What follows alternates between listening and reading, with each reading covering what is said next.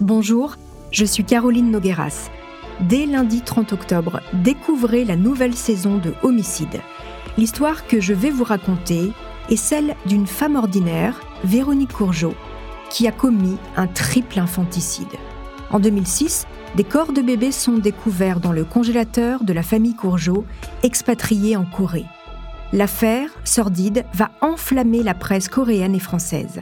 C'est le début d'un mensonge qui va durer plusieurs années.